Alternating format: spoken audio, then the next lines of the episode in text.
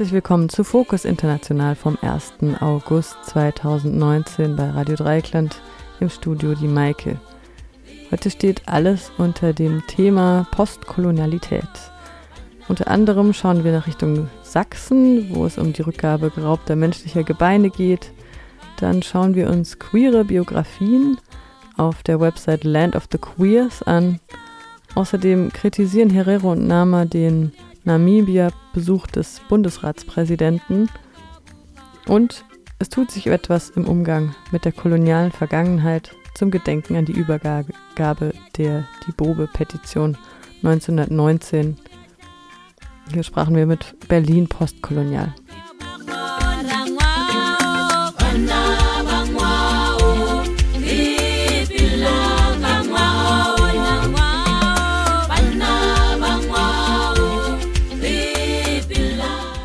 Vom 11. bis 17. Juli bereiste der Bundesratspräsident Daniel Günther den afrikanischen Kontinent und besuchte dort unter anderem Namibia.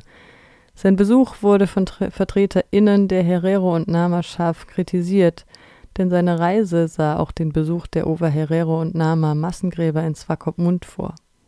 Auf diesem Friedhof sind die sterblichen Überreste all jener Opfer des deutschen Konzentrationslager in der Stadt verscharrt, die nicht für rassistische Forschungen an deutschen Museen und Universitäten verschickt wurden. Der Gedenkfriedhof von Swakopmund ist ein wichtiger Ort der Erinnerung für die Overherero und Nama, Minderheiten in Namibia, Botswana und Südafrika. RDL sprach mit Israel Kaunachike, der in Namibia geboren ist und zu den Nachfahren der Herero gehört, über den Besuch des Bundesratspräsidenten. Er selbst setzt sich seit vielen Jahren für die Anerkennung des Völkermords im ehemaligen Deutsch-Südwestafrika ein. Die Provokation liegt daran, dass Herrn Günther der Massengräber von Hereros und, und, und sterbliche Überreste in, in, in Swakopmund besucht hat. Für uns ist eine Heuchlerei, wenn jemand Massengräber besucht, ohne sich zu entschuldigen. Er hat auch vermieden, mit Herero und Nama-Vertreterinnen zu treffen. Und das ist für uns einfach eine reine Provokation. Ja, er hat den äh, Friedhof in Swakopmund besucht. Das ist ein Gedenkort. Er hat dort einen Kranz niedergelegt. Für uns ist das keine angemessene Geste, weil ich kann nicht zu einem Friedhof gehen, ein Massengräberfriedhof, und ich ignoriere die Opfern. Also das heißt, die Nachfahren, die Hereros und Namas, er kann nicht einfach dahin gehen. Nach unserer Tradition geht das überhaupt nicht. Und darum sagen wir, der hat einfach auf eigene Kappe hingegangen, ohne einen einzigen Vertreter der Hereros und Namas. Das ist einfach respektlos und kontraproduktiv. Darum sind wir sehr kritisch gegenüber Herrn Günther, der überhaupt kein einziges Wort von Entschuldigung gesprochen hat. Gar nichts. Er hat nichts erwähnt. Da liegen doch Überreste von Menschen. Das, das würde man auch hier nie machen, auch in Deutschland. Da werden bestimmt eine Regierungsvertreter einladen oder sowas oder, oder von Opfern oder mit Juden in Deutschland oder Sindis. Das würde man kein Mensch machen. Das heißt, es hat auch keinerlei Vorgespräche oder Informationen gegeben, dass VertreterInnen der Herero und Nama eingeladen Gar nicht. Es gab keine Einladung. Er hat gar nicht erwähnt, und das ist einfach, wie wir auch gesagt haben, Heuchlerei und Provokation. Für uns ist eine reine Provokation und einfach respektlos. Als eine Vertreter dieses Landes oder Bundesrat, der muss einfach das Land vertreten, Täterland, wie man so sagt, und das einfach, äh, einfach vorbeizugehen an die Menschen, das ist total respektlos und da kann man ihm, Herrn Günther überhaupt nicht mehr respektieren als Vertreter äh, Deutschlands. Und das hat Helmut Kohl genauso gehandelt, hat Herzog, der ehemalige Präsident, auch so gehandelt. Also das heißt, es liegt an der offiziellen Politik Deutschlands. Bis heute haben wir auch keine offizielle Anerkennung von Deutschland. Und wenn jemand diese Reise antreten, dann muss er irgendwas in der Tasche haben und, und, und sagt, okay, ich gehe dahin, ich, ich, ich treffe mit dem Opferverbände und dann kann man dann reden. Aber so einfach, wie er das gehandelt hat, war nicht korrekt. Herr Günther hat sich ja auch mit äh, den Regierenden Namibias getroffen. War denn da der Völkermord Thema? Für ihn war mehr um die äh, Perspektive. Er hat eigentlich mehr über die Zusammenarbeit Deutschland, Namibia und das war eigentlich sein Hauptthema. Dann weiß man schon, dass dieser sogenannte Präsident hat überhaupt nicht die Absicht, mit dem Opferverbände zu reden. Wie wir alle wissen, die namibische Regierung vertritt nicht unsere Interesse. Das ist unser Problem auch. Die namibische Regierung vertreten uns nicht richtig, weil sie nur an Entwicklungshilfe interessiert ist und äh, die Zusammenarbeit mit Deutschland, aber nicht über die Geschichte Herreros und Namas. Und das ist für uns schon kontraproduktiv. Dieser ganze äh, Besuch von, von Günther war für uns überhaupt nicht äh, positiv angesehen, auch in Herero und, und Namas. Nun hatten die VertreterInnen der Name und Herero Günther aufgefordert, den Friedhof nicht zu besuchen. Er war nun trotzdem da. Gab es noch weitere Versuche, mit Daniel Günther in das, ins Gespräch zu kommen oder ja, mit ihm in Kontakt zu treten? Herrn Günther hat überhaupt keine äh, nötig gehalten, mit Herero-Vertreter oder mit Opferverbände zu treffen. Und das ist schon ein Signal für uns sozusagen, die haben überhaupt keine Interesse, richtig über das zu thematisieren. Der erste 20. Jahrhundert Völkermord in Deutsch-Südwestafrika. Ich muss mal sagen, das ist einfach ein Skandal und ist einfach Dummheit von der Bundesratpräsident. Darum sagen wir, das ist einfach eine, eine Provokation, dahin zu fliegen nach Namibia und Massengräber zu, zu treffen von Hereros und Namas. Das geht einfach nicht. Das, das macht man nicht. Also als Diplomat und Bundesratpräsident. Das ist einfach eine Provokation gewesen. Das heißt, wir verlangen, dass Herrn Günther bei der Hereros Anamas sich entschuldigt.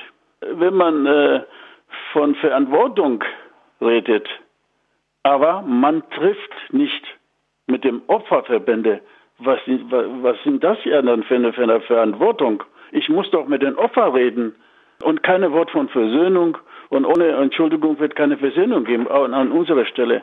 Und das ist einfach Heuchlerei, sage ich, weil er mit die richtigen Vertreterinnen von Hiroshima nicht getroffen hat. Und das, und das kann man nicht äh, ernst nehmen. Was er da gesagt hat, kann man ihn nicht ernst nehmen. Land of the Queers ist der Titel eines Website-Projekts, das queere Biografien in Namibia vorstellen will und damit ein Bewusstsein schaffen soll für die Situation homosexueller Menschen in dem südwestafrikanischen Land. Max Fuchs hatte die Idee zu dieser Online-Plattform und hat sie mit zwei Aktivisten aus Namibia erstellt, nachdem er einen Freiwilligendienst als Assistenzlehrer in einer Highschool absolviert hatte. Neben den Biografien und Informationen zu einzelnen Personen finden sich auch Hintergrundtexte zur ökonomischen, politischen und religiösen Situation in Namibia und den Auswirkungen für nicht heterosexuelle Menschen. Das Verhältnis der namibischen Gesellschaft zu queeren Menschen bezeichnet er als ambivalent. Ein Gespräch von Radio Korax in Halle. Weil es auf der einen Seite zwar keine Verfolgung queerer Menschen gibt und auch Homosexualität per se nicht illegal ist, aber es gibt halt schon Gesetze, beispielsweise so ein Sodomiegesetz aus der Kolonialzeit, was halt Homosexualität kriminalisiert, vor allem zwischen männlich zugeschriebenen Personen. Dadurch ist natürlich auch eine gewisse Ablehnung in Politik, Gesellschaft und den oftmals sehr christlichen Glaubensgemeinschaften da, was die Menschen verunsichert, gerade wenn es um Dinge wie Coming Out oder so geht. Ja, obwohl es, wie gesagt, diese Ablehnung gesellschaftlich und politisch gibt, organisieren die Menschen seit 2017 jetzt regelmäßig Regenbogenmärsche, die also durch die Hauptstadt Windhoek oder auch die Stadt Swakopmund führen und oftmals 100 bis 200 Menschen dann umfassen Genauso gibt es auch viele queere NGOs vor Ort, die Kampagnen führen und Informationsveranstaltungen. Es gibt queere Theaterstücke und mittlerweile wird dieser Kampf auch juristisch geführt, wenn es um die Anerkennung im Ausland geschlossener gleichgeschlechtlicher Ehen geht. Im Moment hoffen alle, dass es einen Präzedenzfall gibt. Seit 2017 kämpft nämlich nun ein namibisch-südafrikanisches schwules Pärchen für die Anerkennung seiner Ehe und der Adoption eines gemeinsamen Kindes in Südafrika. Sie haben also 2015 in Südafrika geheiratet, wo das Ganze ja schon seit 2006 legalisiert ist und wollen nun als Familie in Namibia leben und Namibia erkennt diese Ehe aber nicht an. Und damit kämpfen diese ähm, drei Personen nun also für das, was sie sind, als Familie anerkannt zu werden vom namibischen Staat und damit natürlich einhergehend ein Aufenthaltsrecht für den südafrikanischen Mann und den adoptierten Sohn sowie eine Arbeitserlaubnis. Im Moment sind da halt noch große Hindernisse da, dass der Mann auf einem immer wieder erneuerbaren Touristenvisa leben muss. Jetzt willst du das Ganze auch einer breiteren Öffentlichkeit zugänglich machen über eine Website und die trägt den Titel Land of the Queers. Wie kommt denn dieser Titel zustande, der ja vielleicht auch erstmal irritieren kann?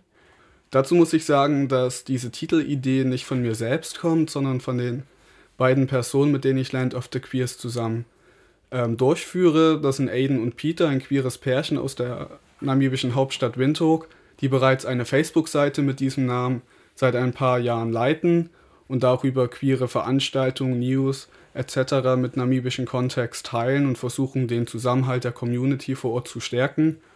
Und bei meiner Recherche bin ich mit ihnen in Kontakt gekommen, hatte sie eigentlich nur gefragt, ob ich ihr Logo, was sie verwenden, nämlich die, ja, das namibische Staatsgebiet in Regenbogenfarben, ob ich das verwenden dürfte, natürlich mit Quellenangabe für mein eigenes Projekt. Und dann haben sie gesagt, ja, du kannst auch gerne den ganzen Namen verwenden. Der geht nämlich zurück auf die namibische Nationalhymne und den Anfang der Nationalhymne, das ist nämlich Land of the Braves.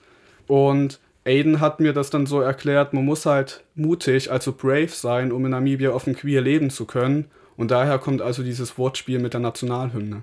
Ja, mir geht es dabei vor allem natürlich darum, den queeren Menschen in Namibia eine Plattform zu bieten, halt zu zeigen, international uns gibt es, wir sind hier, wir sind auch Teil der namibischen Gesellschaft und mein Anspruch ist es halt, das auch in einen deutschen akademischen und queer-emanzipatorischen Kreis ja, näher zu bringen.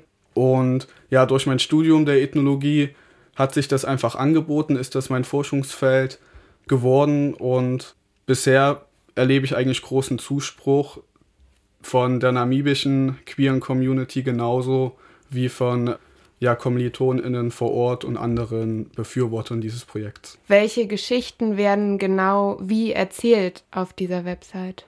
Aiden, Peter und ich haben zusammen einen Fragebogen erstellt, wo es also verschiedene Fragen zu Bereichen wie Coming Out gibt, Diskriminierungserfahrungen, gibt es einen Konflikt zwischen dem eigenen Glauben und der Sexualität, wie identifizieren sich eigentlich diese Personen? Und diese sollen als Orientierung dienen, wenn die Teilnehmenden also an uns herantreten und bei Land of the Queers ihre Lebensgeschichten mitteilen wollen. Und dann ist uns immer ganz wichtig, dass natürlich diese Personen, die ihre Geschichten mit ihren eigenen Worten erzählen sollen und wir die nicht irgendwie interpretieren wollen. Das heißt, wir arbeiten mit sehr vielen Direktzitaten aus den Fragebögen. Dabei ist es halt auch immer wichtig, sich bewusst zu sein, dass wir mit Land of the Queers lediglich eine Plattform bieten wollen, um mehr Menschen zu erreichen mit diesen Lebensgeschichten, aber keinesfalls den Anspruch haben, die Stimme der queeren Community Namibias zu sein, weil das sind wir nicht und die brauchen uns auch gar nicht, die können sehr gut für sich selbst sprechen und tun das auch bereits. Jetzt gibt es ja auch in so queer-feministischen Kreisen zahlreiche Fragen um Repräsentation. Auch der Kolonialismus wird da oft mit einbezogen und der ist in Namibia ja auch noch ganz aktuell. Also auch, dass äh, Namibia eine ehemals deutsche Kolonie war. Inwiefern spielt das eine Rolle für eure Beschäftigung? Das hat für mich allein schon dahingehend eine Rolle gespielt, dass ich damals mich sehr bewusst dafür entschieden habe, nach Namibia zu gehen für meinen Freiwilligendienst weil ich zwar mit der Idee von Nationalstaaten nicht viel anfangen kann und mich jetzt auch nicht deutsch fühle, aber trotzdem natürlich als zufälliger Staatsbürger dieses Landes, welches halt so viel Grauen über Namibia gebracht habe, eine gewisse Verantwortung empfunden habe und wenn der deutsche Staat also nicht in der Lage ist, sich seiner Verantwortung bewusst zu sein, dachte ich, dass ich zumindest als Individuum was zurückgeben kann. Und jetzt in dem Projekt spielt Kolonialismus natürlich dahingehend eine Rolle, dass wir uns durchaus bewusst sind, dass wir zwar auf der einen Seite den Anspruch haben, die namibische queere Gemeinschaft in ihrer gesamten Diversität darzustellen und zu Wort kommen zu lassen. Auf der anderen Seite natürlich durch unser eigenes Team nicht so viel Diversität ausstrahlen. Also Aiden, Pete und ich, wir sind alle drei weiß. Das hat natürlich ähm, Privilegien und Machtpositionen in einer grundrassistischen Gesellschaft mit sich. Und noch dazu sind wir alle drei männlich sozialisiert, werden männlich gelesen. Das ist auch nochmal ein anderes Privilegientum. Und deshalb versuchen wir also auch das kritisch zu hinterfragen für uns selbst und hoffen darauf, dass wir natürlich auch mehr und mehr schwarze Menschen Namibias ja erreichen können, am Projekt teilzunehmen, was aber auch gerade stattfindet. Wir haben also mit Marcello bereits eine ähm, Lebensgeschichte eines nicht weißen Menschen und heute ist gerade noch in Planung, mal schauen, ob wir es noch schaffen, die heute zu veröffentlichen, die Perspektive einer schwarzen lesbischen Frau aus Windhoek. Menschliche Gebeine aus sächsischen Beständen wurden in den letzten zwei Jahren nach Hawaii, Neuseeland und Australien rückgeführt. Der Restitutionsprozess auch nach Namibia und Tansania hat in der letzten Zeit an Fahrt aufgenommen. Das sagt die Leipziger Arbeitsgruppe Postkolonial. Diese veranstaltet eine Veranstaltungsreihe um das Thema um ein größeres Publikum zu erreichen. Anja von Radio Blau sprach darüber mit der Ethnologin und Politikwissenschaftlerin Claudia Rahut von der AG Postkolonial. Hawaii, Neuseeland, Australien, wie kommt das, dass da äh, von dort Sachen nach Deutschland gelangt sind? Also es gibt natürlich einerseits die, ähm, die Gebeine aus den direkt aus den deutschen Kolonien. Genau, ja. äh, dazu gehört eben unter anderem äh, das heutige Namibia, also damals Deutsch-Südwestafrika, dann das ehemalige Deutsch-Ostafrika, zu dem heute Tansania, Burundi und Teile von Uganda gehören. Ähm, andere Kolonien gab es eben auch äh, in, in, in Ozeanien, also äh, im Sam in Samoa konkret. Äh, die Gebeine, die jetzt äh, rückgegeben wurden, äh, also nach Hawaii. Also das ist sozusagen nicht im Zusammenhang mit, mit äh, direkten äh, kolonialen Besitztümern der Deutschen, sondern das ist durch einzelne Personen äh, eben in die sächsischen Institutionen gelangt. Forscher, Forscherinnen, ja. die ja auch außerhalb der Deutsch, der offiziellen deutschen Kolonien tätig waren. Okay. Wenn man das jetzt so hört, dann klingt das ja so ein bisschen wie, naja, ist das schon ein ganz guter Prozess. Warum war es jetzt euch wichtig dazu, trotzdem eben noch diese Veranstaltungsreihe zu machen? Und ja, warum findet ihr das überhaupt wichtig, dass eben diese Rückführungen stattfinden? Genau, also zum einen, dass der Prozess jetzt äh, aus in den Museen stattfindet, das ist ja auch letztendlich Ergebnis einer eines langjährigen Aktivismus äh, in der sogenannten Basis, also sprich Menschen, äh, Aktivistinnen, äh, Wissenschaftlerinnen, äh, Nachfahren der Betroffenen sozusagen fordern das ja seit Jahrzehnten. Also das ist eigentlich ein Thema, was nicht neu äh, auf der Agenda ist. Was neu ist, dass es jetzt eben endlich mal auch in einem größeren gesellschaftlichen Kontext diskutiert wird und nicht nur äh, sozusagen aus aktivistischen Spektren heraus. Äh, und das liegt eben auch daran, dass es ja letztes Jahr ein, im Zuge des Koalitionsvertrages der Bundesregierung erstmals eine neue Richtlinie zum zur Aufarbeitung äh, des deutschen Kolonialismus dort eben verabschiedet wurde. Und das Ganze führte natürlich dazu, dass auch äh, in öffentlichen staatlichen Institutionen dieses Thema jetzt äh, endlich behandelt wird. Das heißt aber nicht, dass es ein neues Thema ist. Es ist,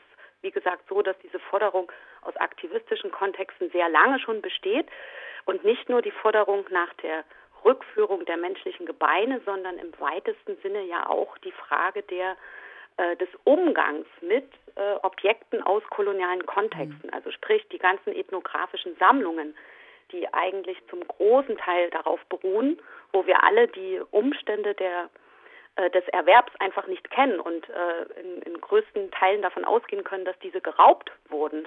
Das ist etwas, äh, was für uns als Arbeitsgruppe natürlich zentral ist, äh, aus diesen äh, aktivistischen und museumsbezogenen Kreisen, wissenschaftlichen Institutionen heraus auch in die größere Öffentlichkeit zu bringen. Warum ist es aus heutiger Sicht notwendig, sich mit dem Kolonialismus im Sinne von Aufarbeitung und eben auch Wiedergutmachung auseinanderzusetzen. Wo sind die heutigen Spuren? Was ist das heutige Erbe?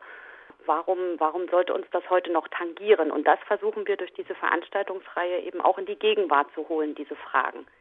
Welche Antworten hat denn die Veranstaltung, die ihr schon durchgeführt habt, auf diese Fragen gegeben? Das hat also ganz konkret äh, die Rückgabe äh, an diese Delegation nach aus Hawaii äh, beleuchtet, die eben im Oktober 2017 stattfand.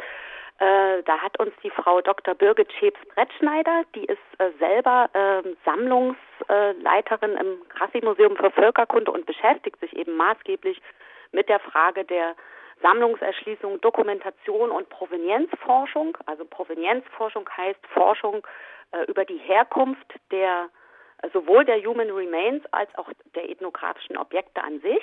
Das hat eigentlich gezeigt, auch entgegen der Widerstände auf gesetzlicher und juristischer und formeller Ebene, aber dort sozusagen ein Weg gefunden wurde, wie diese Gebeine eben wirklich rückgeführt werden können und äh, dann entsprechend auch die Nachfahren der Betroffenen ihre Vorfahren würdig auch be beerdigen können. Das ist ja letztendlich das große Ziel. Und der Vortrag äh, hat im Grunde auch gezeigt, dass äh, eigentlich diese Rückgabe nicht der Schluss von Verhandlungen ist, sondern eigentlich der Anfang. Und zwar der Anfang äh, von einer Begegnung zwischen ehemals kolonisierten und ehemals kolonisierenden Gesellschaften und der eben jetzt zukünftig äh, einfach auch auf Augenhöhe stattfinden kann, was sozusagen jahrhundertelang nicht nicht stattfand in diesem Maße. Du persönlich als Ethnologin, ne, wie würdest du dir so ein ideales ethnologisches Museum der Zukunft in Mitteleuropa vorstellen? Weil ähm, ich denke, wir sind uns einig, dass es schade wäre, in äh, Mitteleuropa keine Bildung zu, darüber zu machen, ne, wie, wie jetzt andere Gegenden der Welt irgendwie sich entwickelt haben. Also hast du da so eine Vision, so persönlich, wie das, wie das cool, äh, fair und auf Augenhöhe passieren könnte, wie das dann aussehen könnte? In meiner Arbeit geht es ja schwerpunktmäßig eher um die größere Frage der äh, Aufarbeitung des Kolonialismus und eben Fragen von, äh, von, ja, von Begegnung, von Austausch, von Wiedergutmachung und einfach ein Bewusstsein dafür zu bekommen, ähm, dass wir uns nur, wenn wir uns mit dem kolonialen Erbe auseinandersetzen, wirklich auch um eine gemeinsame Zukunft bemühen können. Wenn du mich persönlich fragst, dann denke ich, dass in der zukünftigen Ausstellungspraxis, gerade in ethnologischen Museen, also ethnografischen Museen, dass dort natürlich äh, bei jedem Objekt, was ausgestellt wird, ganz klar äh, der Bezug zur Objektgeschichte, also zur mhm. Herkunft dieser Objekte, unter welchen äh, Umständen sind diese Objekte in die Museen gelangt, äh, was war der damalige koloniale Kontext, wie waren die Machtverhältnisse, äh, welche Akteure waren beteiligt an, äh, an also wie, wie sind wie ist sozusagen der Weg dieser Objekte und auch das Wissen, was damit im Zusammenhang steht, ähm, wie spielte das alles zusammen? Und da ist es natürlich fundamental, dass europäische Museen äh, eben mit den Akteuren in den Herkunftsgesellschaften, also sprich aus den Ländern Afrikas, Asiens, äh, Lateinamerikas, natürlich zusammenarbeiten und gemeinsam diese Herkunftsgeschichte rekonstruieren und dann natürlich transparent auch diese Herkunftsgeschichte der Objekte sichtbar machen. Und das kann in vielerlei Form geschehen durch digitale Datenbanken, durch äh, dadurch, dass die Objekte eben an verschiedenen Orten auch gezeigt werden. Also das ist ja auch so ein großes Thema, dass, äh, dass hier also Tausende von äh, von Objekten lagern aus diesen kolonialen Kontexten, die teilweise auch sehr hohen rituellen Wert haben und aber sozusagen hier zu sehen sind und für die Menschen die aus den Gegenden kommen, wo mhm. diese Objekte eben im Alltag auch eine große Rolle spielen, dass diese die dort nie zu sehen bekommen. Und das ist eben etwas, woran denke ich gearbeitet werden muss. Aber das, äh, da passiert auch sehr viel auf diesem Gebiet und das sind eigentlich sehr positive Entwicklungen, die sich da abzeichnen. Martin Dibobe kam als junger Mann 1896 aus Kamerun nach Berlin zur sogenannten Völkerschau. Dort wurden Menschen aus afrikanischen Ländern als lebendige Ausstellungsobjekte zur Schau gestellt. Die Bobe blieb in Berlin, machte eine Schlosserlehre und arbeitete bei der Bahn als Zugführer, was ein angesehener Beruf war, und er engagierte sich politisch. Sein Werdegang war für einen Schwarzen in der damaligen deutschen Gesellschaft sehr außergewöhnlich. Seit drei Jahren erinnert vor seinem ehemaligen Haus in Berlin eine Gedenktafel an ihn. Seit dem 23. Juli erinnert eine zweite Gedenktafel an die Übergabe der sogenannten Die Bobe-Petition im Reichskolonialministerium im Sommer 1919. Was es mit dieser Petition auf sich hat, erklärt Christian Kopp von Berlin Postkolonial. Der Verein hat die Informations- und Gedenktafel mit initiiert. Die Petition könnte man bezeichnen als, als Dokument eines ersten kollektiven Protestes der schwarzen, organisierten schwarzen Community in Deutschland. Und zwar eines Protestes gegen die Ungleichbehandlung, also ihre Ungleichbehandlung sowohl hier in Deutschland als auch die ihrer ja, Landsleute, könnte man jetzt sagen, in den ehemaligen deutschen Kolonien. Obwohl es natürlich vorher immer Widerstandsbewegungen gab in den ehemaligen deutschen Kolonien und auch eine Art Petitionsbewegung genau aus Kamerun, an die Sie jetzt durchaus angeknüpft haben äh, mit dieser Petition, ähm, ist das jetzt neu, weil es wirklich, äh, man könnte sagen, ja, afrodeutsche Aktivisten waren, die hier ihren Lebensmittelpunkt mittlerweile hatten in Deutschland. Die Petition ist entstanden 1919 vor dem Hintergrund der Friedensverhandlungen von Versailles. Ähm, die Lage für schwarze Menschen in dieser Zeit in Deutschland war schwierig und prekär, weil sie vor allem jetzt nicht nur mehr als ähm, deutsche Kolonialuntertanen diskriminiert wurden, sondern auch in Verbindung gebracht wurden mit den afrikanischen und schwarzen Soldaten, die in Europa den Ersten Weltkrieg gegen Deutschland gekämpft haben und ähm, auch als Besatzungsmacht im Rheinland zum Beispiel auftraten, also schwarze Soldaten, die Besatzungssoldaten waren und da gab es ja eine große rassistische Kampagne in Deutschland gegen äh, schwarze Menschen, unter der auch die Afrodeutschen oder die aus den deutschen Kolonien stammenden ähm, schwarzen Menschen in Deutschland litten.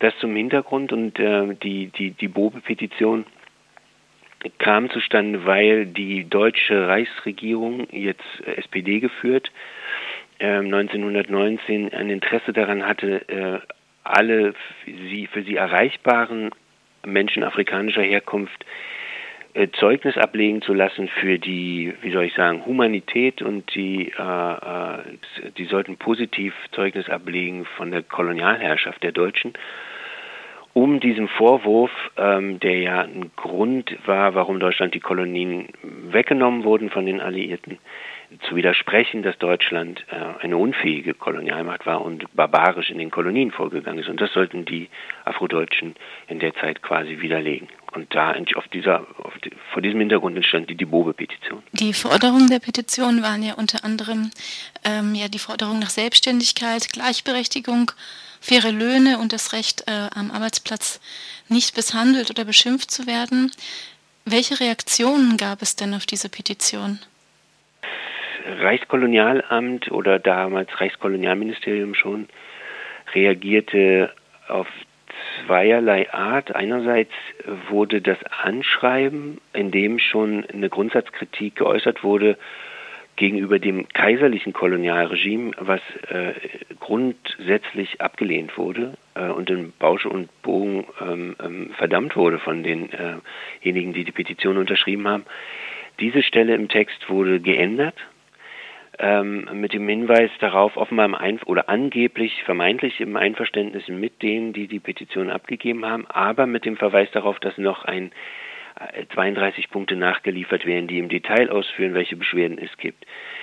Ähm, der Satz wurde geändert, es ist also entstellt äh, und dann auch veröffentlicht worden später, äh, dieses, dieses Anschreiben oder die Präambel. Und die 32 Punkte, die sind nicht verändert, sondern komplett verschwunden. Die sind also verschwiegen worden, sind in die Schublade gesteckt worden. Äh, da war jetzt auch die sozialdemokratische Revolutionsregierung, könnte man sagen, der Weimarer Republik, ähm, und das ist ganz bezeichnend, stand jetzt auch nicht hinter solcher Art Kolonialkritik der Kolonisierten. Und wir haben so ein sehr frühes Beispiel ähm, davon, wie ähm, auch nach Verlust der Kolonien die, die Stimmen der Kolonisierten ähm, ähm, tot, also ähm, verschwiegen werden oder wie die nicht gehört werden, ja, ignoriert werden.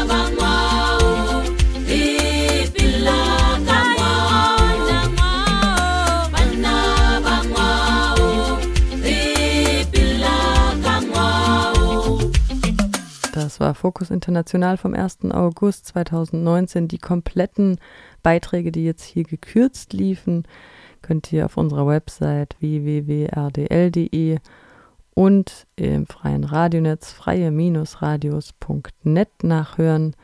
Wir haben kurze Einspieler von traditioneller namibischer Musik gehört. Verantwortlich für die Sendung war die Maike und tschüss.